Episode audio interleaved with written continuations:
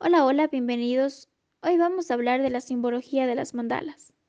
No se necesita saber sobre una disciplina específica, ya que cada quien colorea según sus gustos estéticos e imaginativos. Al ser una expresión del alma, armoniza nuestro mundo interior con el exterior. Al despertar los sentidos, estimula la creatividad. El círculo es el símbolo que transmite la idea de totalidad, lo que organiza en torno a un centro, el modelo del universo perfecto. El círculo es la forma perfecta. No olvides que tu imaginación es la mejor arma para crear cosas increíbles. Hemos acabado con el episodio. Espero que les haya gustado y sigan viendo más de los demás episodios. Chau chau.